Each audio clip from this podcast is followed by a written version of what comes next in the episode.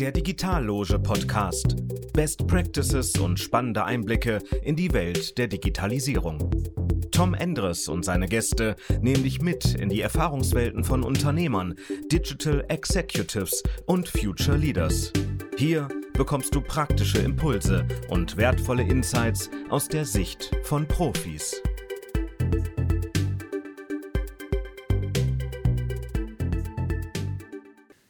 Herzlich willkommen zur heutigen Folge der, des Digitalloge Podcasts. Ich freue mich sehr, mit Professor Bienert hier zu sitzen. Ähm, für mich ein, ein Wanderer in mehreren Welten. Sie sind Prof, haben mit jungen Leuten zu tun, in der Lehre, bei der Vermehrung von Wissen, sind aber auch Unternehmer, sind auch Investor im besten Sinne des Wortes.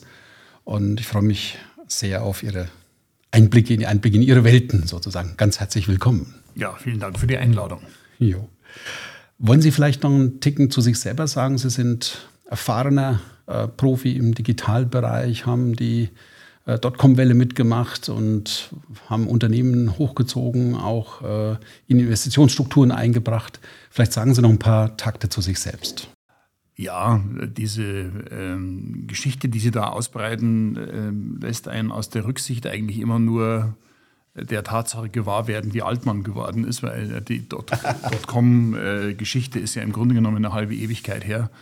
Ich bin ähm, von meiner Ausbildung eigentlich Diplomphysiker, habe aber ähm, schon während des Studiums äh, mich mit erst hauptsächlich mit Medientechnik und Medienindustrie beschäftigt und bin eigentlich ins Digitallager gewechselt, äh, als ich erkannt habe, dass die Medientechnik nur ein spezialisierter Sonderfall einer äh, allgemeinen Informations- und Kommunikationstechnik, einer digitalen Informations- und Kommunikationstechnik wird, was wir ja auch gesehen haben. Ja. Also das Mischpult und die Tonband, die Tonbänder und, und, und die ganze Hardware äh, der Audio- und Videoproduktion sind ja am Ende des Tages als eine Application auf einem MacBook verschwunden. Ja. Und diese Entwicklung äh, aus meiner eigenen Firma. Ich hatte damals ein Unternehmen, mit dem wir angefangen haben, digitale Medienproduktion in die äh, Funkhäuser zu bringen, die eben nicht mehr mit Tonbandmaschinen funktioniert hat und mit der sogenannten Adidas-Schnittstelle, wo man Tonbänder von A nach B trägt, sondern wir haben dann eben gesagt, Leute, ihr müsst Netzwerke in die Funkhäuser bringen, in die Produktion und könnt dann eben eine vernetzte Produktionsumgebung machen. Und über diesen Sprung kam eigentlich der Wechsel aus, dieser, aus diesem Medienfokus in die äh, digitale Industrie einfach als Ganzes. Und äh, ich war Gründungsprofessor des Fachbereichs Medienwirtschaft an der damaligen äh, Fachhochschule Wiesbaden, heutiger Hochschule Rhein-Main. Und da ging es um die Verbindung von Medien, Informationstechnologie und Wirtschaft. Und das habe ich vier Jahre gemacht, auch sehr gerne und habe dann aber festgestellt, dass mein tief verwurzeltes Unternehmergehen in einem erheblichen Widerspruch zu den Arbeitsbedingungen in einer auf Lebenszeit verbeamteten mm, Organisationsstruktur steckt. Das hat nicht zusammengepasst. Und dann habe ich nach vier Jahren habe ich äh, die Professur und die äh, Verbeamtung auf Lebenszeit an den Nagel gehängt und bin wieder zurück ins Unternehmerlager gegangen und habe dann im Grunde genommen äh, im Softwarebereich und IT-Bereich gearbeitet, im Ruhrgebiet. Wir haben vorher darüber gesprochen ähm, mit der BOV AG, die ich äh, als Aktiengesellschaft mitgegründet habe und äh, die wir dann an die Börse gebracht haben. Und dann natürlich, jetzt kommen wir zum Rollercoaster der New Economy, ja, einmal rauf, äh, also einmal hoch und dann runter, aber zum Glück am Ende auch wieder hoch. Also wir haben das alles überlebt. Äh, das war eine sehr spannende Zeit. Mhm. Haben Sie bis heute dann Kontakt zu Studenten und, und so diese, diese Nachfolgegeneration? Äh, oder wie organisieren Sie das aktuell? Ja, also ich habe äh, erstmal habe ich zu Hause das unfreiwillige Generation XYZ Panel, weil in meiner Patchwork-Familie äh, fünf Kinder in, im, im, Alter zwischen 15 und 30 jetzt mal grob aufgespannt äh, vorhanden sind. Das heißt, das, was wir oft auf, von selbsternannten Experten auf LinkedIn zum Thema Generations lesen, das habe ich jeden Morgen am Frühstückstisch sitzen. Und ähm, das Zweite ist, ähm, dass es einen sehr intensiven Kontakt zu manchen meiner Studenten gibt. Ja. Erstaunlicherweise hat sich mein heutiges Geschäft in der Führungskräfteentwicklung und Organisationsentwicklung eigentlich auch oft aus äh, Studentenkontakten ergeben. Äh, ähm, Boris Bolz, ehemaliger Student von mir, äh, war lange Zeit Deutschlandchef bei Red Bull ähm, macht heute die digitale ähm, Plattform bei RTL Kids. Ähm, die äh, Caro Schmidt, ehemalige Studentin von mir, ist mittlerweile Marketingchefin bei Douglas. Ja, also Thomas Weiler ist mittlerweile im, äh, Investmentbereich und im Strategiebereich bei der Deutschen Telekom AG. Also da gibt es so eine, eine Handvoll Leute, mit denen ich bis heute sehr eng verbunden bin. Ja. Das macht auch eine Menge Freude. Mhm, sehr schön, sehr schön. Ähm, Unternehmertum. Sie sind damals eingestiegen, waren schon aktiv, sind es bis heute. Wie, wie ist da vielleicht der rote Faden oder wie, wie würden Sie das beschreiben? Was war damals wichtig? Was hat sich da nach heute hin verändert? Ja, ich glaube, der größte Unterschied ist, dass die Gründerszene zu dem Zeitpunkt, als ich angefangen habe in den äh, späten 80er Jahren, ähm, das, da war im Endeffekt die Reihenfolge für die Treppenstufen der Erfolgsgeschichte anders, als sie heute ist. Das war noch eine sehr konservative oder altbackene Reihenfolge. Also man borgt sich 25.000 Euro von der Mama und, äh, oder damals 50.000 D-Mark und gründet eine GmbH und dann fängt man halt an mit dem Geld äh, mehr schlecht als recht irgendwie zu wursteln und Produkte und Ideen zu generieren und Kunden und über diesen Kundenzugang und den Erfolg im Markt generiert sich dann diese Corporate-Dimension. Ja? Also dass daraus etwas Größeres wird, was eine andere Finanzierungsstruktur hat. Damals gab es im Endeffekt ja kein Venture Capital in Deutschland im klassischen Sinne. Man ist im Endeffekt zur Bank gelaufen, damals zur Commerzbank. Ich erinnere mich, da waren die Zinsen bei 8,5 Prozent ja, und hat sich im Endeffekt das Geld bei der Bank geholt. Also das persönliche Risiko war viel höher. Und was wir natürlich heute sehen, ist, dass sich das ins Gegenteil verkehrt hat. Ja. Also ich nenne immer das Tesla-Modell. Ja, ist ja das umgekehrte Modell. Übrigens auch für viele Unternehmen der Plattformökonomie ist das, der, die Aggregation, also die Hoffnung auf eine Aggregationskraft im Markt, erst das Kapital anzieht und dass dann mit diesem Kapital eigentlich erst der vorhergesehene Wert faktisch geschaffen wird. Und das ist für mich die größte Umkehr. Ich will das nicht pauschal werten, ja, aber es ist heute, der Markt ist extrem reich an Kapital, es ist viel Geld da, zumindest noch. Und das hat natürlich die Art und Weise, wie heute gegründet wird, äh, komplett verändert. Passt das Ihrer Auffassung nach auf die deutsche Sozialisierung an der, an der Uni, an, bei Studenten, bei der Art, wie wir in Deutschland Technik machen. Also normalerweise kommen wir, ich bin ja auch ein Ingenieur, ne? wir kommen ja aus der Lösung lokaler Probleme und skalieren die. Ja, und was Sie beschreiben, ist ja quasi von oben runter gedacht, vom Großen ins Kleine. Eigentlich lernen wir doch ein bisschen das Gegenteil hier. Ja, also ich, das hat erst, das hat, glaube ich, erst äh, sekundär oder tertiär mit der Investitionsstruktur äh, zu tun. Deutschland leidet darunter eine ähm, negativ besetzte Affinität zum Thema Technik entwickelt zu haben, finde ich, ja, subjektive mhm. Meinung über die letzten äh, zwei, drei, vier Jahrzehnte hinweg. Das merken wir in der Schulbildung. Ja, das finde ich es besonders dramatisch, eben auch aus meinem vorher referenzierten äh, Panel meiner eigenen Kinder.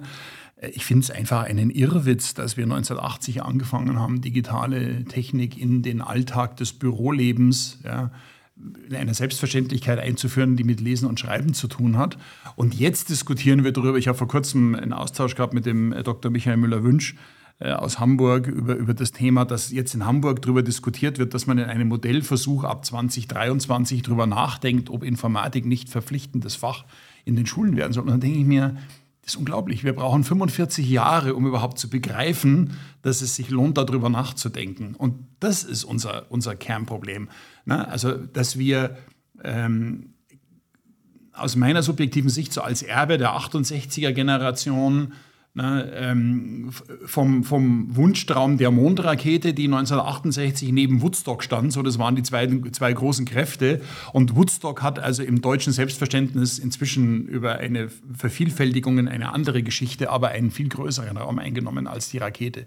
Ich glaube, es, ist, es gelingt uns im Moment nicht, äh, als, als Technologen, als Ingenieure, ist auch unsere eigene Schuld, eine positive und glaubwürdige Vision einer Zukunft zu prägen und zu kommunizieren, die von Lösungsfähigkeit gekennzeichnet ist. Also wir, na, es gibt ja diesen wunderbaren Spruch, früher äh, erzählte das Erreichte, heute reicht das Erzählte.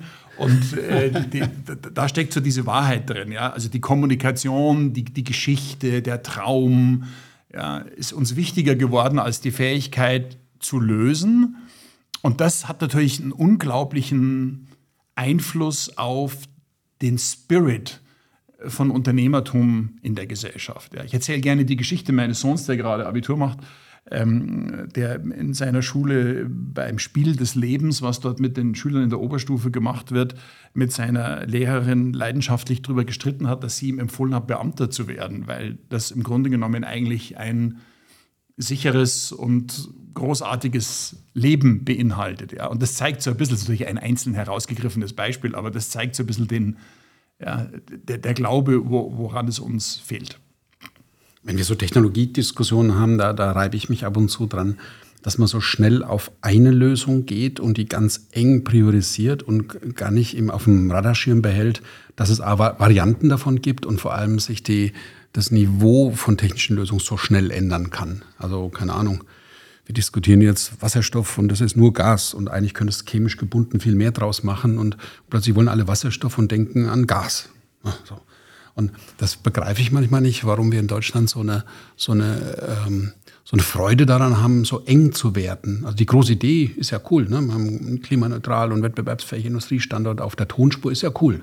Aber dann ist dieser Absprung in ganz enge Lösungen und daneben gibt es fast Denkverbot. Ganz schräg. Wie erleben Sie das? Ich meine, ich habe jetzt nur einen kleinen Ausschnitt, aber. Ja, total. Also das ist auch mein, mein, mein Spiegel aus der, aus der Arbeit mit, mit Führungsorganisationen. Ähm, das ist insofern interessant, weil ich ursprünglich mal gedacht habe, es ist vielleicht ein Generationsproblem. Also dass die Jüngeren haben diese Tendenz, aus welchen Gründen auch immer. Mhm. Aber inzwischen stelle ich fest, dass es überhaupt kein Generationsproblem ist. Die, die, die, das ganze Verständnis von Führungsarchitektur insgesamt ähm, entwickelt sich hin zu einer Unfähigkeit, das Spannungsfeld von Widersprüchen auszuhalten. Und das liegt natürlich auch daran, dass man die Komplexität der Sachfrage oft möglichst schnell vom Tisch haben will. Ne? Also die, die, das, das, das Erlebnis ist, dass man ähm, in meiner Zeit als, als äh, Berater und, und Ratgeber für große Unternehmen ähm, ist, ist, mir die Geschichte in Erinnerung, dass, dass der Auftrag ist, äh, eines Vorstands zu sagen, wir möchten eine gnadenlose Analyse der Ursachen unseres Problems, mit dem wir seit mehreren Jahren kämpfen und was uns 20, 30, 40 Millionen Euro gekostet hat. Und dann kommt man mit einer Analyse zurück, die natürlich ein hohes Maß an Komplexität hat, weil wenn es nicht komplex wäre, hätten sie das Problem längst selbst gelöst. Und dann ist die Antwort aber zu sagen, Gott im Himmel, Sie wollen doch nicht allen Ernstes, dass wir bei Pontius und Pilatus anfangen. Also wir wollen im Grunde genommen das komplexe Problem gelöst haben, haben aber die Erwartung, dass es in 60 Sekunden vom Tisch ist und wir zum nächsten Tagesordnungspunkt übergehen können. Ne? Das hat so ein bisschen was mit diesem Lösungsthema zu tun, was wir gerade besprochen haben. Mhm. Also die, die Verweigerung von Komplexität. Ne? Das ist auch äh, das ist auch so ein Thema dieser Marketing geprägten und dieser von Erzählungen geprägten Gesellschaft, von der man ja heute oft hört, ein Narrativ, was länger ist wie 20 Sekunden, will kein Mensch mehr hören. Und diese Dinge hängen natürlich zusammen. Denn die Themen, mit denen wir zu kämpfen haben, Klimakatastrophe als potenzielles äh, Desaster unserer Zukunft und wichtigstes Thema zum Beispiel, ist ein höchst komplexes Thema. Und es lässt sich eben nicht alleine dadurch lösen, dass wir auf ein Plakat ein, ein Stichwort schreiben und das irgendwie jeden Freitag vors Rathaus tragen. Das führt nicht zur Lösung. Und die Komplexität, die damit zu tun hat, wir haben die große Leidenschaft für das Thema entwickelt als Gesellschaft, aber kein Mensch hat mehr Lust, sich mit der Komplexität der eigentlichen Fragestellung auseinanderzusetzen. Was ist das? Woher kommt das? Ist das eine Gemütlichkeit oder eine Sonderausprägung von Gemütlichkeit oder eine Sehnsucht nach Einfachheit oder äh, mangelnde Kompetenz im Umgang mit mehr Dimensionen? Was, was ist denn das, was da das treibt? Ja, wie gesagt, immer aus einer sehr subjektiven Perspektive natürlich betrachtet ist ähm, ich glaube, es kommt daher, dass wir in unserer Gesellschaftsvision, in unserer unbewussten Gesellschaftsvision sehr, sehr lange dem Glauben aufgesessen sind bis heute, dass die Vergrößerung der Komfortzone und die Versicherung, dass wir eine Zukunft schaffen, in der es für die Menschen immer einfacher wird und wo sie sich mit weniger Problemen auseinandersetzen müssen, dass dieser oft auch unbewusste, dieses unbewusste Konzept von gesellschaftlichem Mehrwert, also weniger komplex, weniger aufwendig, weniger konflikthaft, weniger riskant, äh, weniger schmerzhaft, dass das dazu geführt hat, dass wir ausgehend von der Schule, ja, wo man ja, wenn man in manchen Elternkonferenzen äh, äh, ein, ein Mäuschen spielen könnte, würde man ja hören, dass alleine das Vorhandensein von Mathematik äh, für die armen Kinder eigentlich eine Unverschämtheit ist und man Naturwissenschaft diesen äh, heranwachsenden Menschen nur noch in homöopathischen Dosen zumuten kann, weil es einfach ein schwieriges Thema ist. Und wenn, wenn man über 10, 15, 20 Jahre hinweg impliziert, dass Fortschritt automatisch ein höheres Maß an Komfort und Einfachheit bedeutet. Das ist gar nicht von der bösen Absicht getrieben. Dann ist natürlich irgendwann klar, dass keiner mehr eine komplizierte Message hören will, weil es automatisch bedeutet, wenn etwas kompliziert ist, dass das hat das schon den, den, den, den, den, den Beigeschmack von patriarchischem. Ja, das sind die Alten, die uns mal wieder erzählen, wie kompliziert die Welt ist. Aber wirklich, ist ganz einfach. Wir müssen einfach nur die Grundstücke eigenen, der Einfamilienhäusler und auf jedes Grundstück ein Windrad stellen, ist das Problem gelöst. Ja. Und wenn du mir jetzt erzählst, dass das nicht funktioniert, weil es die Leitungen nicht gibt und dass wir den Energiebedarf irgendwie speichern müssen und dass rein mathematisch gesehen die Anzahl der Windräder gar nicht ausreicht, das will ich gar nicht hören. Das ist länger als 20 Sekunden. Ja, das, ist, interessiert mich nicht. Schlagen Sie dann sowas vor wie eine, eine Zweiteilung, so nach dem Motto, die, die Kommunikationswelt leicht, trivial, unterhaltsam und die echte Welt, wo die Dinge passieren? Ja, das ist ja gerade, also ich habe dafür keine Lösung anzubieten. Ich würde diese Zweiteilung eher für gefährlich halten, weil sie ja bedeutet, dass das, worüber wir reden, mit dem, was es tatsächlich ist, nicht mehr konkurrent ist. Nicht mehr konkurrent ist. Ja. Ich hab, und das ist, ich finde das gefährlich und äh, es ist auch das, was mich eigentlich ähm, also verängstigt ist, mir fällt gerade kein besserer Begriff ein. Ich habe vor den, jetzt als, als äh, Einzelner vor der Herausforderung, äh, die unsere Gegenwart beinhaltet, habe ich keine Angst. Ich finde, das sind alles, das sind große Probleme teilweise, aber es sind alles lösbare Probleme. Was mich, was mich viel mehr verängstigt, ist, dass wir die Diskursfähigkeit für den Austausch unserer vielfältigen Perspektiven und Ideen verlieren, die die notwendige Voraussetzung dafür ist, dass wir diese Probleme lösen können. Weil Sie haben es ja gerade gesagt, es, eben nicht nur, es gibt nicht nur eine Lösung, es gibt viele Lösungen. Wir müssen abwägen, wir müssen experimentieren, wir müssen etwas ausprobieren, herausfinden, ob es besser funktioniert oder nicht. Und das bedeutet automatisch einzugestehen, dass die eigene Lösung nicht immer die beste Lösung sein kann. Und dieses Ringen um einen richtungsgebundenen Diskurs, der nicht zufällig ist. Also wir sitzen nicht da, damit wir einen schönen Abend hatten, sondern dass hinten was rauskommt die, finde ich, gerät schwer unter Druck. Und das finde ich eigentlich das, was mich verunsichert. Ja, das selbst, ich habe vor kurzem erlebt, selbst im eigenen Familienkreis, wenn man mit vier, fünf Leuten darüber spricht und alleine sagt, ich möchte nur, dass wir zwei Dinge auf den Tisch legen.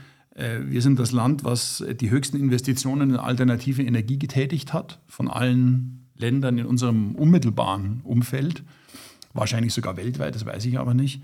Und gleichzeitig haben wir momentan hinter Polen den zweitschlechtesten CO2-Ausstoß pro Kilowattstunde. So. Und jetzt, wenn wir diese beiden Dinge nebeneinander legen, dann müsste es zumindest bedeuten, dass wir auf den Weg, den wir eingeschlagen haben in Bezug auf die Lösung der Energiekrise, dass wir den wenigstens mal kritisch hinterfragen müssten. So würde das ein Unternehmer tun.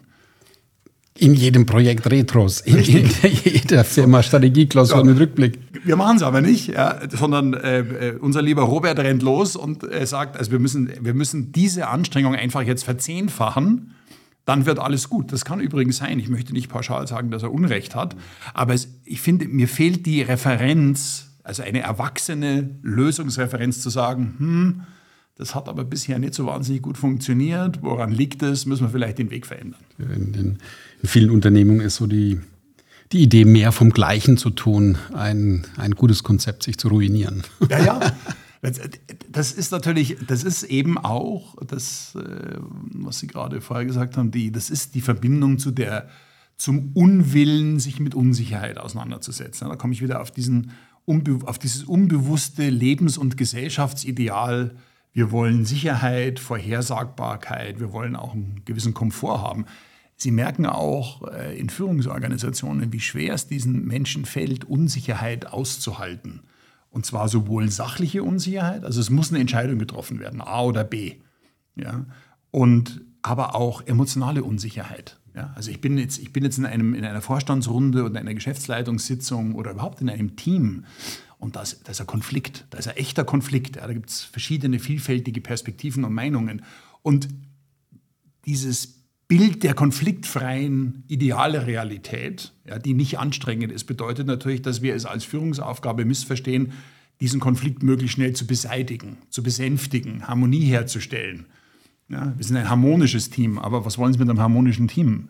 Mhm. Ich sage meinen Kunden äh, gerne, Leadership ist wie, wie Feuerhüten, wie der Feuerhäuptling ja, im alten indianischen äh, äh Sujet, wenn man so will. Und die Kunst ist einfach, dass das Feuer nicht außer Kontrolle gerät, aber die Kunst ist auch, dass es nie ausgeht. Was wollen Sie mit einem erkalteten Unternehmen, in dem jeder dem Prozess folgt, jeder das sagt, was der andere ist? Da kommt keine Entwicklung mhm. dabei raus. Absolut. Kurze Fußnote an der Stelle.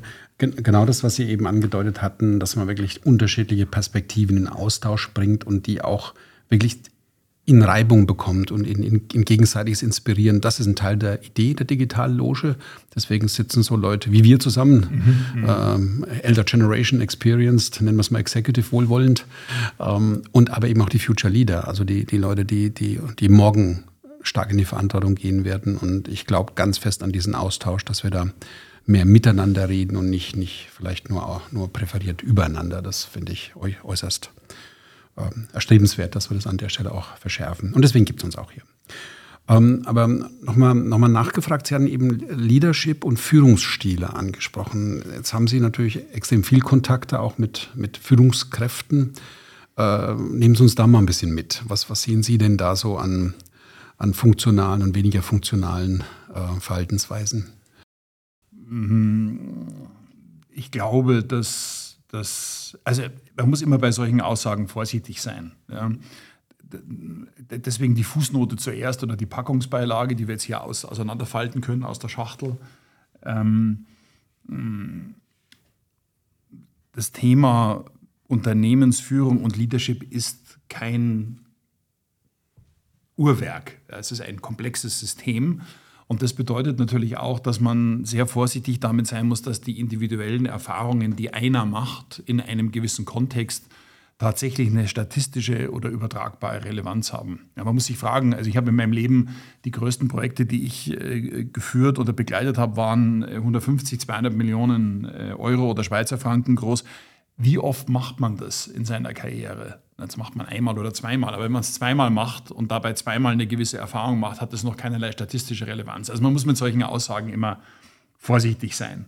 Ähm, vor diesem Hintergrund glaube ich, feststellen zu können, mit meiner ganz subjektiven Sichtweise, ähm, dass wir zwar eine Vorstellung vom alten Führungsstil abgeschafft haben.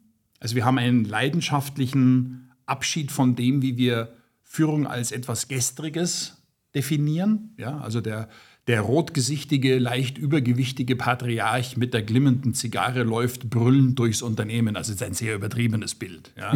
So, und zum Glück haben wir uns davon verabschiedet. Ja.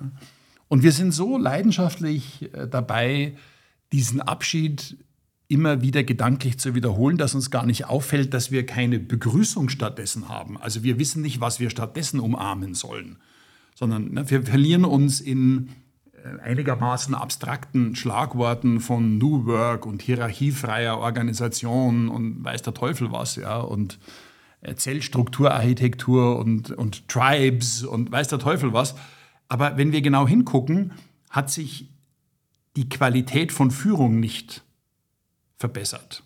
Und zwar aus zwei Gründen. Sie hat sich meiner Meinung nach faktisch nicht verbessert, weil man mag den rotgesichtigen, Zigarre rauchenden Patriarch nicht mögen. Ich mag ihn auch nicht. Das ändert aber nichts daran, dass dieser Stil von Führung über einen langen Zeitraum hinweg enorm produktive Ergebnisse in Bezug auf die Entwicklung gerade unseres Wirtschaftsstandorts hervorgebracht hat. So, also das sind zwei Dinge, die sind nicht unbedingt im Widerspruch. Und natürlich ist dieser neue Kanon ideeller Vorstellung von Führung, der fühlt sich angenehmer an. Er ist auch, wie ich finde, wert, Bindestrich voller. Das heißt aber nicht automatisch, dass er auch Ergebnisse produziert. Also ich stelle bei vielen Teamarbeiten in, in, in Führungsorganisationen fest, dass die Ergebniseffizienz teilweise miserabel ist. Die haben zwar ein extrem hochwertiges Maß an Kultur erreicht, wirklich bewundernswert, das meine ich nicht wertend. Also der persönliche Austausch, die Offenheit hat ein komplett anderes Niveau erreicht, gerade auch unter jungen Leuten. Aber wenn man dann als alter Sack in Anführungszeichen zurückblickt, ja, auf die Effizienz, mit der wir in den 80er, 90er Jahren Entscheidungen getroffen haben, dann schlägt man teilweise die Hände in Agonie vorm Gesicht zusammen, ja, wie langsam solche Entscheidungsprozesse geworden sind. Das heißt, es ist faktisch schlechter. Ich persönlich glaube, es ist auch emotional schlechter geworden. Denn der Patriarch, der Rotgesichtige mit der Zigarre, der ist vielleicht nicht sympathisch, aber sein Auftritt und seine Erwartung und sein Anspruch, so unangenehm er auch sein mag, ist wenigstens jedem transparent. Also er versucht nie etwas anderes zu sein. Und in dem Trend auch dieser ganzen furchtbaren Vercoachivierung von Führungskräftestruktur äh, sind wir an, einer, an einem Ergebnis gelandet, in dem jeder bemüht ist, teilweise unter Einsatz unglaublich vieler bewusster und unbewusster manipulativer Techniken, für jene Art von Idealbild zu sorgen, das konfliktfrei und harmonisch ist, was es in der Realität gar nicht geben kann.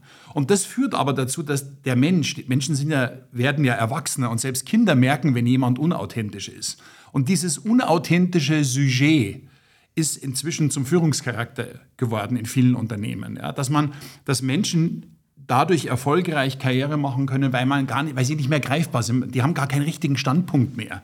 Die sagen nie ja oder nein. Die, die huschen wie, wie Zombies ja, im Kostüm und im Anzug um die Ecke.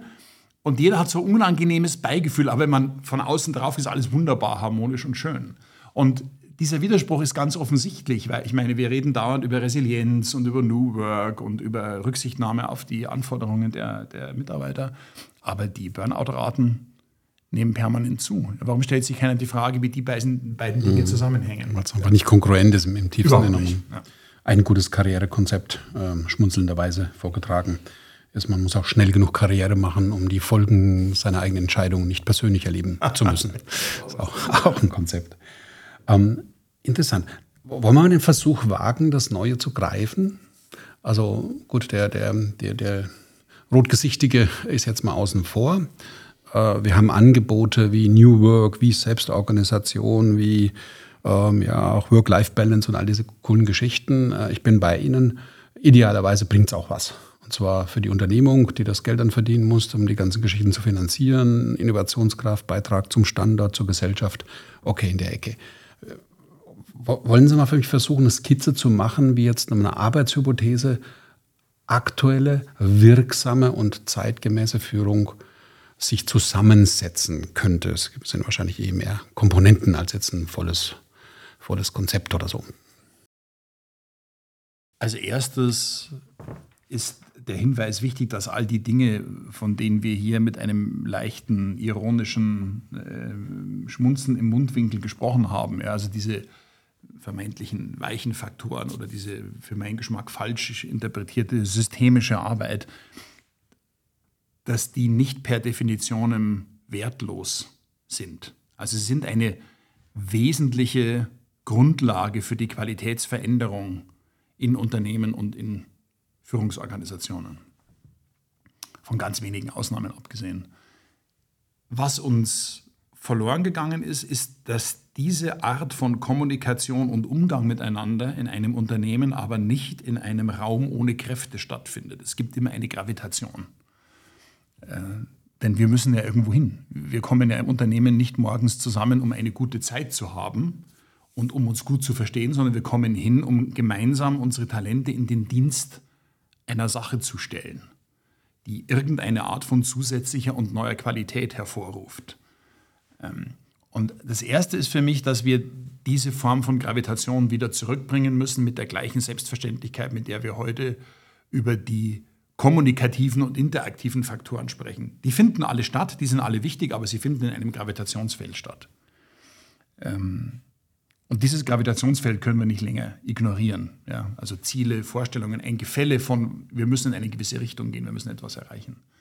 Ähm, das ist im Übrigen auch aus meiner Erfahrung der Grund, warum viele agile Transformationen scheitern in Unternehmen. Ja, dass die Agilität ein, ein Selbstzweck per se geworden ist, ohne dass sie einer Gravitationskraft ausgesetzt wird, die einen kontinuierlichen Strom an besseren Ergebnissen liefert. Also das ist das Erste. So die, die Wiederkehr der Tatsache, dass wir eine Gravitation in Richtung auf eine Lösung brauchen. Und dafür brauchen wir guten Umgang miteinander, damit diese Vielfalt von Talenten überhaupt funktionieren kann. Ja? Also wir brauchen das. Aber die Reihenfolge ist wichtig. Warum machen wir es? Äh, zweitens glaube ich nicht an die Idealbilder einer führungslosen Organisation. Und äh, auch aus meinen Führungskräftetrainings, stellen Sie doch einfach 15 Leute äh, ohne Handy im strömenden Regen äh, äh, irgendwie in den Wald, ohne dass sie wissen, wo sie stehen. Und dann gehen sie einfach weg und dann passen sie mal auf, was da passiert. Und natürlich kristallisieren sich da Menschen heraus, denen die anderen in dieser konkreten Situation zuhören, die, denen sie vertrauen, die am Ende des Tages die Gravitationskraft schaffen, um die sich eine Meinungsbildung herum entwickelt und dann wird in einer Richtung losgerannt, um das Problem zu lösen. Jede Gruppe von Menschen, jede Vielfalt, jede Diversität von unterschiedlichen Perspektiven braucht eine Art von Kondensationskern. Ja, und es braucht Führung. Es gibt keine kollektiven Ergebnisse ohne Führung. Und der Unterschied zur Vergangenheit besteht nicht darin, dass wir uns hinstellen und Führung per se abschaffen wollen, sondern dass wir ein anderes Führungskonzept haben.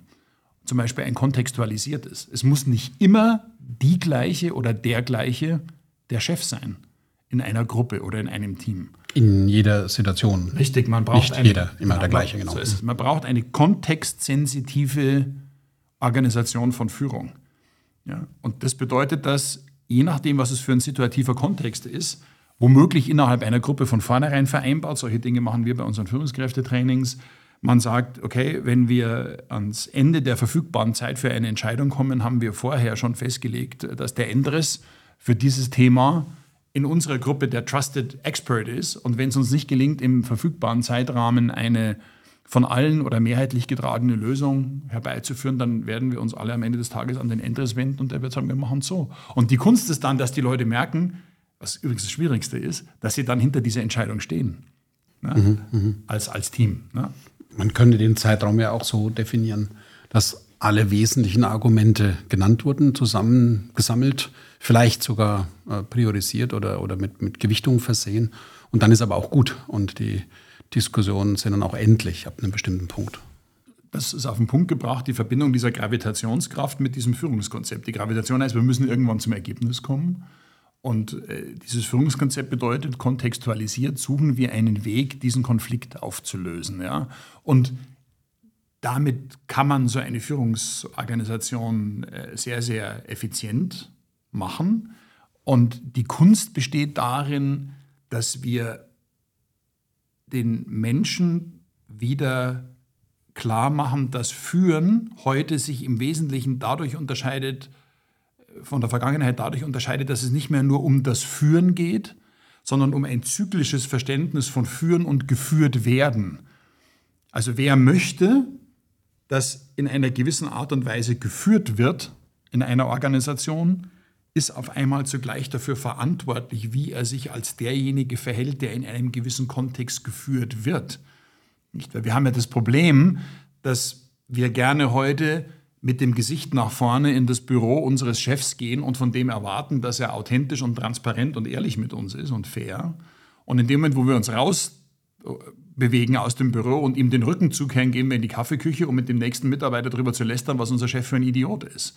So, und diese, auch sehr plakativ. Dieses Beispiel bedeutet, na, in dem Moment, wo ich möchte, äh, dass Führung sich in meinem Unternehmen in einer gewissen Art und Weise verändert, ist das nicht nur eine Verantwortung derjenigen, die gerade führen im Kontext, sondern auch eine Verantwortung für mich, denen die Möglichkeit zu geben, dass überhaupt so geführt werden kann. Mhm. Und das ist eigentlich die Modernisierung von Führung, dass wir nicht nur Forderungen an Führung stellen, sondern in einer gleichrangigeren Architektur von Führen und Geführtwerden arbeiten. Das impliziert natürlich, wir haben als Geführte immer vom Kontext abhängig, auch eine eigene Verantwortung. Mhm. Erinnert mich gerade an eine Situation, ich habe einen sehr talentierten jungen Mitarbeiter hier, der kümmert sich um ein Thema und nachdem geklärt war, was wir vorhatten, gab es so den Moment, dann haben wir vereinbart, ab jetzt bin ich deine Ressource.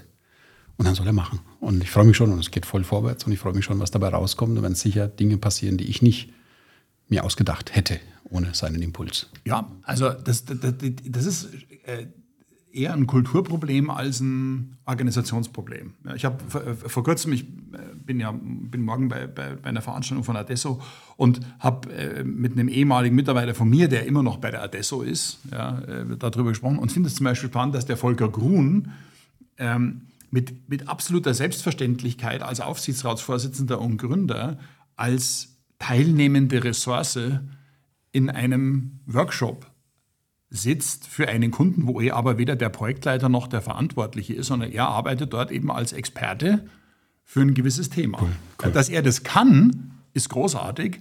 Die Schwierigkeit besteht immer daran, können es auch die anderen? Also können die damit umgehen? Ja, Aushalten, nicht, dass sie Zuschreibungen überhand nehmen. Richtig, genau, ja. genau, genau, genau.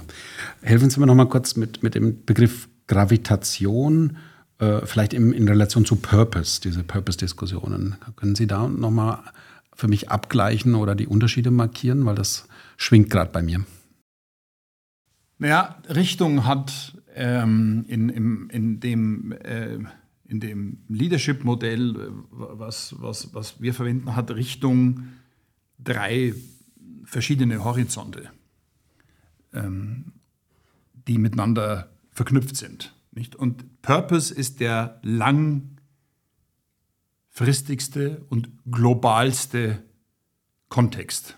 Also Purpose ist im weitesten Sinne die Vorstellung, wie sich Raum für unsere Art von Arbeit und Entwicklung überhaupt definiert. Also welche Dimensionen sind da drin. Ja, und alle Dinge, die wir tun, äh, beziehen sich auf dieses Raumkonzept. Wenn ich ein falsches Raumkonzept habe, wenn ich glaube, die Erde ist eine Scheibe, dann kann ich da drin keine vernünftige Reiseplanung machen, weil ich einfach das passende Raumkonzept zur Realität nicht gefunden habe. Das ist der Horizont von Purpose. Ja. Wobei sehr wichtig ist im Übrigen, Purpose wird oft völlig missverstanden, ähm, weil er als eine eher emotional empfundene Qualität, also eine Sinnqualität definiert wird. Und wer Purpose aber übersetzt, ist übrigens das Schöne an dem englischen Wort ist, da sind zwei deutsche Worte drin. Also Purpose heißt übersetzt Sinn und Zweck.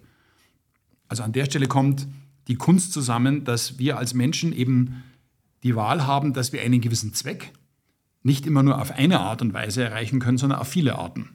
Und das definiert die Freiheit, den Sinn zu gestalten. Ja, also wir könnten eine völlig diktatorische Form von Gesellschaft finden, die uns auch am Leben halten würde, aber wir können auch eine andere Form von Gesellschaft finden und sagen, wir finden es besser, wenn der Mensch Entscheidungsfreiheit hat.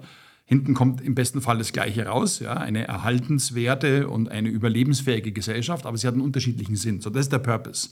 Mhm. Und das ist der langfristigste Horizont. Äh, und der mittlere Horizont ist äh, der Horizont von Planung und Konstruktion. Also wo wir wissen, wie wir jetzt aus diesem Purpose, in diesem Raum, eine Sequenz von Handlungen ausführen können, die zu einem gewünschten Ergebnis führt. Weil keiner von uns in einer einzigen Stunde oder einer einzigen Sitzung Ergebnis produzieren kann, also brauchen wir einen Plan. Ja, der Plan ist eine vorweggenommene Realität, sozusagen eine geronnene Zeit. Und der kurzfristigste Horizont ist unsere aktuelle Handlung. Also was machen wir gerade jetzt?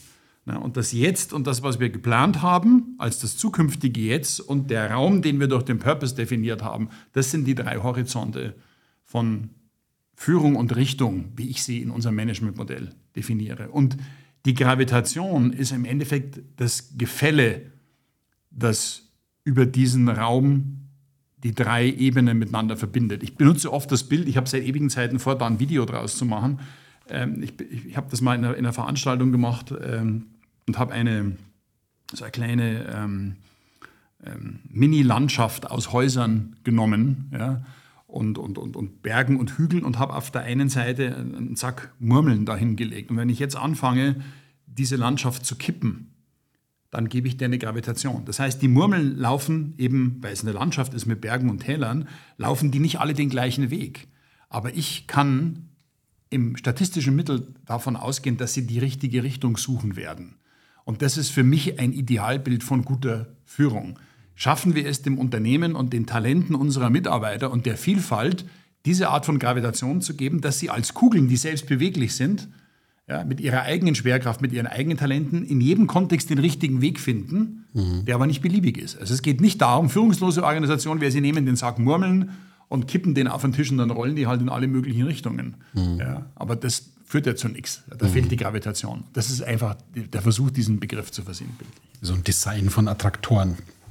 Das würde man in der Systemsprache würde man sagen, es geht um den Attraktor, richtig. Aber das ist natürlich äh, ich gehe nochmal auf eine ganz praktische Ebene. Ich bin jetzt, keine Ahnung, 25 Jahre alt, ähm, mutig, gestaltungsfreudig und kann mir sowas Ähnliches vorstellen wie Führung für mich jetzt in meinem, in meinem, in meinem späteren beruflichen Dasein. Ähm, haben Sie Empfehlungen für mich? Worum, worum müsste ich mich kümmern? Was sollte ich lernen wollen? Oder oder wo, wo sollte es mich hinziehen, mich damit zu beschäftigen, wenn ich, wenn ich mal so eine zweckergebnisorientierte, aber moderne Art von Führung in mein Repertoire holen möchte? Mm, also die erste Empfehlung ist äh, aus dem ganz aktuellen Kontext äh, meines äh, Sohnes, der gerade Abitur macht, ähm, der sich natürlich auch genau mit solchen Fragen beschäftigt. Die erste, der, der erste Rat ist, verlernen die Schule möglichst schnell ähm, nicht deswegen, weil Schule... Sagen Sie ihm das vor dem Abi oder nach dem Abi? Ja, das habe ich ihm schon, das hab ich schon gesagt, als er 15 war. Ja. ähm, und äh, das liegt nicht daran, dass die Schule als solche wertlos ist. Sie ist, äh, wie wir vorher diskutiert haben, eine Baustelle, aber sie ist nicht per se wertlos. Aber wenn du 13 Jahre deines Lebens als Abiturient in einer Umgebung verbracht hast, die von dem Glaubensmodell dieser Lehrkräfte, von denen die meisten ein H, aber viele eben auch zwei Es in, ihrem, äh, in ihrer Berufsbezeichnung haben, wenn du in, dieser, in diesem Universum gelebt hast, dann schafft es eine Referenz von Erfolg und Richtung, die in, dein, in deiner Zellmasse integriert ist, ohne dass du das spürst, weil das ist die Zeit deines Lebens zwischen deinem sechsten und deinem neunzehnten Lebensjahr. Das ist prägend für dich. Also das Erste, was du machen solltest, ist, nicht sofort an die Uni und nicht den nächsten Betrieb, der inzwischen übrigens auch teilweise irrwitzig verschult ist, was ich für einen großen Fehler halte, sondern äh, lerne die Realität kennen. Ja. Geh irgendwo arbeiten, äh, reis durch die Welt, probier was völlig Abgefahrenes aus, äh, schließ dich, ohne dass du viel verdienen kannst, irgendeinem abgefahrenen Startups von drei Kumpels an und fang an, dich mit der Realität der Welt auseinanderzusetzen. Ja. Und mit den ganzen Kompromissen und Rückschlägen, die damit zu tun haben. Also verlerne das Idealbild einer Welt, die keine Konflikte hat und die immer geradeaus ohne Widersprüche und Schmerzen zum Erfolg führt. Das ist das Erste. Ja, und ähm, das ist meiner Meinung nach die, die grundlegende Erfahrung, äh, die es braucht. Ähm, zweitens ähm, ist natürlich die Frage, welche, welches Selbstverständnis von Führung sollte jemand haben. Und da ist das große Problem, ähm, für junge Menschen, das war es aber schon zu unserer Zeit, dass man verlernen muss, dass Führung, Führung ist nichts Niedliches. Führung ist etwas, hat mit Verantwortung zu tun, also auch damit Verantwortung zu übernehmen. Ähm, das ist ja auch eine Frage, die wir momentan leidenschaftlich in der Gesellschaft diskutieren. Erinnern Sie sich an die, an die Schwierigkeiten rund um die, um die Ahrtal-Flut und die Frage, ist es verantwortlich zu sagen, ich bin nicht da, weil ein Familienmitglied ähm, erkrankt ist und ich als Ministerin jetzt private Sorgen habe. Und diese Frage ist nicht einfach zu beantworten, da muss man ganz vorsichtig sein. Ich persönlich glaube, mein, meine subjektive Form von Verantwortungsverständnis ist natürlich, musst du da sein. Und wenn du das nicht kannst, aus welchen Gründen auch immer, dann kannst du den Job die, mitnehmen. Dann ist diese Rolle so. für dich nicht geeignet. Es, ne? Ich kann auch nicht sagen, äh, wenn mein Unternehmen in der New Economy Krise in den Seilen hängt, ich habe eigentlich geplant, eine Woche Skiurlaub zu machen. Deswegen bin ich jetzt leider nicht da bei den entscheidenden Verhandlungen. Das geht einfach nicht. Dieses Verantwortungskonzept ist wichtig und dass man den, den in Anführungszeichen Schmerz aushalten muss, der damit verbunden ist. Also der Anspruch, dass, dass Führung etwas ist, was einem Anerkennung bringt und Freiräume und Karriereoptionen und Gestaltungsspielräume, dass man das auseinanderhalten kann von dem Preis, den man dafür bezahlt. Man zahlt einen Preis dafür. Es ist nicht die Auf Helmut Schmidt hat einmal sehr schön gesagt in einem Interview, es ist nicht die Aufgabe des Bundeskanzlers, von Ihnen gemocht zu werden. Auf die Frage einer, einer Journalistin, die gesagt hat, mein Gott, es hätte mir so gefallen, wenn Sie in der Mogadischu-Krise auch mal geweint hätten im Fernsehen. Dann hätte ich Sie sehr gemocht als Mensch. Und daraufhin hat Helmut Schmidt geantwortet, Sie müssen sich darüber im Klaren sein, dass es nicht die Aufgabe des Bundeskanzlers ist, von Ihnen gemocht zu werden. Das prägt ihn als Charakter. Ich finde, das umschreibt aber auch dieses Gefühl. ja, bist du dir darüber im Klaren, dass du das tatsächlich willst. Führung ist eine Aufgabe, keine Karriere. Und ja, auch das ist für mich ein, ein Unterschied zur Vergangenheit. Man sollte in einem vernünftigen Unternehmen und einer vernünftigen Gesellschaft in Anführungszeichen Karriere und Entwicklungsschritte machen können, ohne dass sie notwendigerweise an Führung gebunden sind. Das ist für mich auch eine Qualität von Veränderung. Es gibt mhm. unglaublich kreative, wichtige Menschen mit unfassbaren Talenten, die alles können, aber nicht Führung. Und denen sollte man in der informellen Hierarchie eines Unternehmens keine geringere Rolle geben als jemand, der Führung macht. So. Gibt es ja Fachlaufbahnen so rauf und runter, IBM, waren sie Distinguished Engineers, Top Brains of the Globe, also ja. kann, man, kann man nicht anders sagen. Äh, und die haben halt dann ihren fachlichen Platz im positivsten Sinne. Genau, und das auch zu erkennen übrigens. Also wenn man, wenn man diese Führungsrolle hat, zu sagen, it's just a role. Also ich bin, ich bin nicht der König in diesem Unternehmen, weil ich diese Führungsrolle habe, sondern meine Qualifikation ist, mit den Konflikten von Führung umzugehen. Und das bedeutet, jetzt sind wir wieder bei dem Schluss zu diesem situativen Führungsverständnis, in der konkreten fachlichen Situation gibt es den Distinguished Engineer, der hat einfach viel mehr Ahnung wie ich. Brilliant. Und Ganz darauf werde ich mich verlassen. Ja? Ja, ja. Und ich würde mich freuen, wenn wir ein solches Verständnis auch in der Politik hätten. Weil das Problem der Politik, wie ich sie betrachte, ist eben nicht so sehr, dass wir einen ständig zunehmenden Strom an Studienabbrechern und Philosophen in Ministerposten finden. Das finde ich per se auch bedenklich.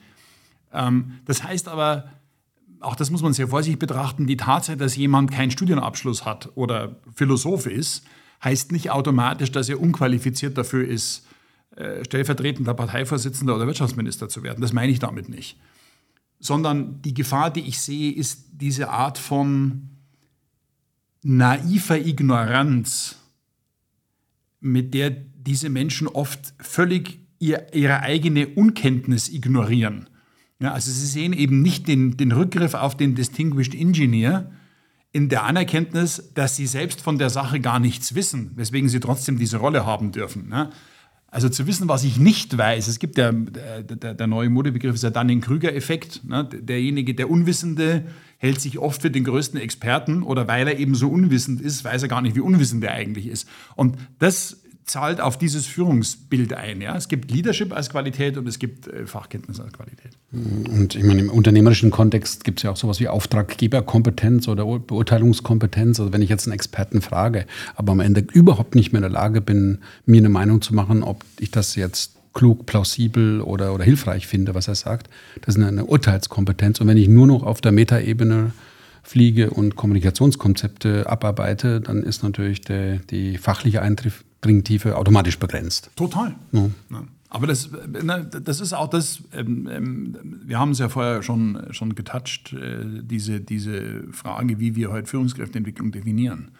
Und die ist halt, ne, also Führungskräfte wird per Definition wird die Führungskräfteszene dominiert von einem Verständnis, dass der professionelle Umgang mit Kommunikation und Austausch per se Führung definiert. Und, und, und, Selbstzweck ist. Und Selbstzweck ist. Und, und, und, die, und die sachliche Fähigkeit zur Gravitation und zur Lösung, wenn Sie mal so, ein, so einen Katalog durchlesen von großen Konzernen, wenn, wenn die ihre Führungsprogramme, äh, wenn sie die durchblättern, da tauchen Fragen, die mit faktischer Entscheidungskompetenz zu tun haben, die tauchen nur noch als Fußnote auf. Mhm. Ja. Im günstigsten Fall T-Shape. An einem Thema mal ein bisschen tief getaucht, der Rest ja. wird schon passen. Ne? Ich mag noch mal ganz kurz ähm, äh, auf das Thema Lehrer oder ähm, ja, Didaktenkompetenz ähm, äh, zurückgehen. Also ich habe Kontakt mit, mit Lehrerinnen, Lehrern und auch mit Didaktenprofis. Und da sehe ich super, super viele Engagierte, die auch im Rahmen des Systems wirklich versuchen, tolle Arbeit zu machen. Und gleichzeitig, was Sie sagen, löst bei mir wirklich nochmal den Gedanken aus, dass in die Welt geguckt haben dass man nicht nur Schule, Uni und dann wieder zurück an die Schule als Lehrer, Lehrerin zu gehen, das könnte schon sehr fruchtbar sein, weil es gibt eine Welt da draußen aus Sicht der Schule. Und wenn man die mal selber erlebt hat und selber mit diesen Höhen und Tiefen sich wirklich gegeben hat, vielleicht bringt das auch die eine andere Facette im Umgang mit, mit unseren Youngsters. Wäre wär für mich eine Arbeitshypothese, die mir grundsätzlich ganz sympathisch erscheint. Ja, Wahnsinn. Wollen wir mal kurz noch mal einen Blick in die Zukunft wagen? Ähm, Wenn man das jetzt so, so um, Revue passieren lässt, wir haben jede Menge Potenzial, kluge Leute, auch Ressourcen, die Zeiten sind schwierig, aber nicht hoffnungslos. Ähm, was ist denn so Ihr, Ihr, Ihr Blick nach vorne, vielleicht auch mit Empfehlungscharakter? Von mir aus mal gerne auf Unternehmensebene äh, an, angeteasert. Ähm, ja, also auch da schicke ich die Packungsbeilage voraus, weil ähm, in einem komplexen System ist es unglaublich schwierig, pauschale Empfehlungen abzugeben. Also jede Empfehlung, auch meine, kann immer nur ein Ideen, eine, eine, Ideenpool, eine Idee, nennen wir es also, Ideenpool. Also, also, kann nur ein Hallmarkegel in diesem, in diesem Spielfeld sein. Ja. Ähm, ich ringe selber ähm, in Bezug auf Zukunft im Moment gerade mit meinem rationalen Optimismus, der mich mein ganzes Leben eigentlich immer geprägt hat. Und bin mir nicht sicher, ob es daran liegt, dass ich jetzt äh, zumindest im klassischen Sinn aufs Rentenalter zusteuere mit meinen äh, 62 Lenzen. Ähm, es gibt viele Entwicklungen, die ich äußerst kritisch sehe. Ja, ich glaube, dass ich habe, ich hege inzwischen signifikante Zweifel, ob wir als augenblicklich viertgrößte Industrienation der Welt tatsächlich die Kurve noch kriegen können. Wir haben vorher darüber gesprochen, dass wir 45 Jahre gebraucht haben, um herauszufinden, dass wir vielleicht Informatik als Pflichtfach in der, in der Schule einführen sollten. Ähm, ich habe für eine Recherche, für ein, für ein Buch, an dem ich äh, arbeite, äh, mir die OECD-Daten für die Entwicklung der Studienabschlüsse in den MINT-Fächern in unterschiedlichen Ländern und Regionen der Welt angeguckt. Und da geht man davon aus, ich glaube, es war für das Jahr 2035, aber nageln Sie mich nicht fest, kann auch 2030 gewesen sein, dass der Anteil der chinesischen Hochschulabsolventen in den MINT-Fächern bei etwa 36 Prozent liegt. Und die Anzahl der Absolventen in China ist natürlich viel größer. In Deutschland liegt äh, laut dieser Schätzung äh, die Anzahl der Absolventen in den MINT-Fächern bei 1,4 Prozent. So. Wie soll das gehen?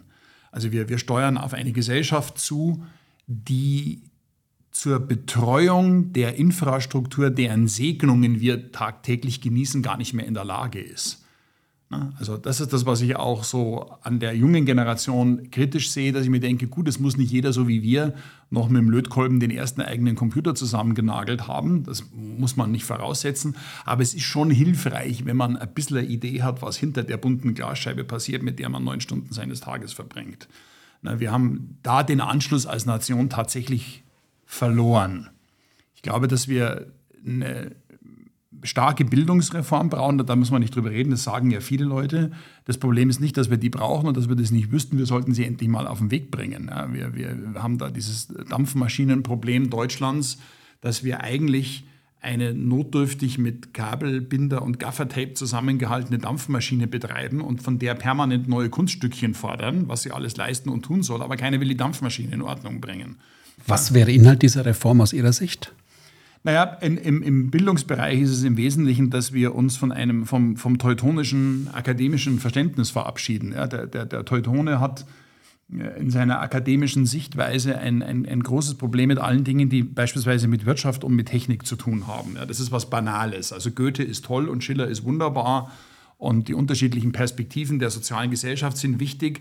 Aber ähm, wenn es um ähm, die harten Fakten geht, gucken Sie mal, fragen Sie mal den durchschnittlichen 20-Jährigen, ob er weiß, wie seine Altersversorgung funktioniert, wie das Steuersystem funktioniert, wie die Finanzströme in unserer Gesellschaft funktionieren. Das weiß keiner. Aber so trifft er eine Wahlentscheidung. Das ist ein erwachsener Mensch, der geht zum Wählen.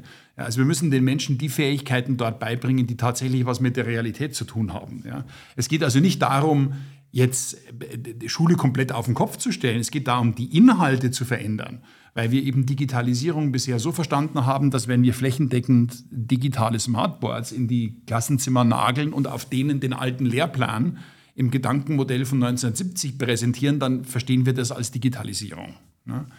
Und das Gleiche gilt natürlich auch für die Art und Weise, wie wir in der Verwaltung Digitalisierung verstehen in Deutschland. Ne? Also wenn, wenn, wenn ein vollkommen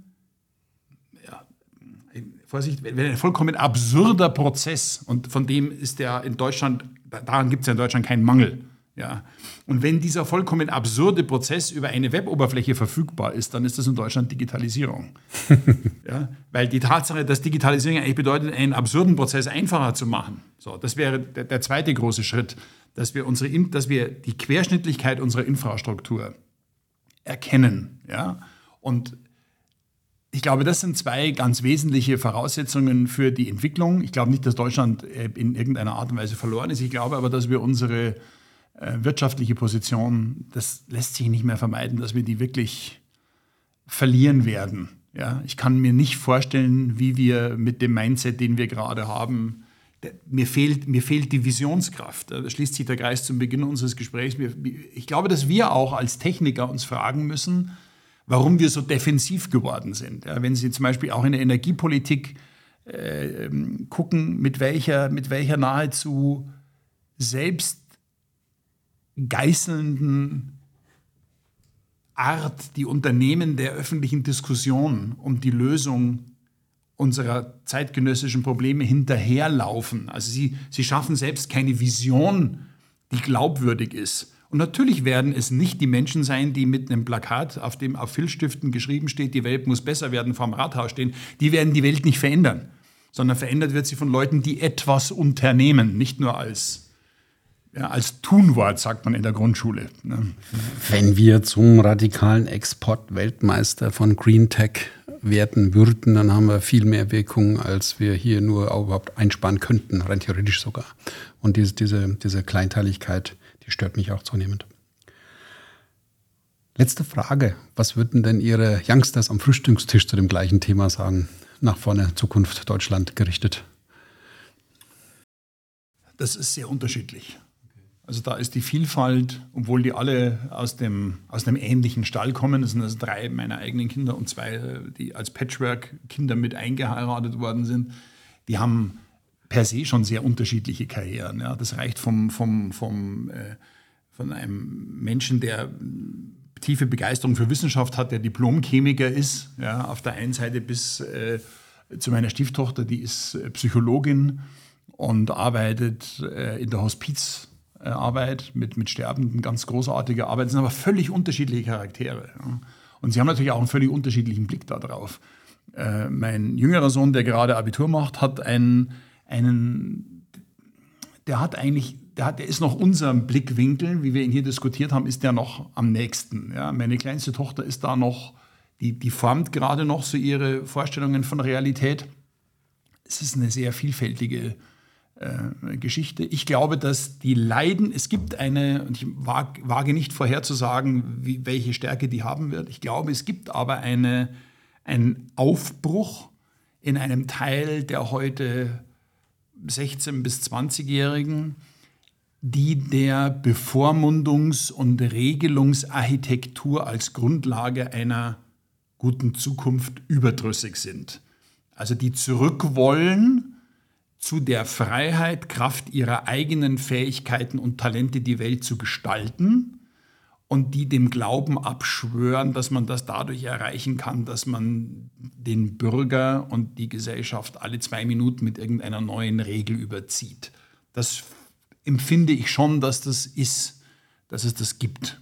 Ja. Vielleicht sogar etwas weniger Regeln ohne Blick auf deren Auswirkung ich glaube, diese, also diese, diese, der Freiheitsgedanke, der ist auch nicht tot zu kriegen. Ich glaube, dass, dass der Mensch langfristig immer äh, äh, eine, eine Lösung wählen wird, die ihm größere Entscheidungsfreiheit gibt, weil das einfach, das ist, was uns menschlich macht am Ende des Tages, ist mhm. diese Entscheidungsfreiheit. Herr Professor Wienert, ganz herzlichen Dank.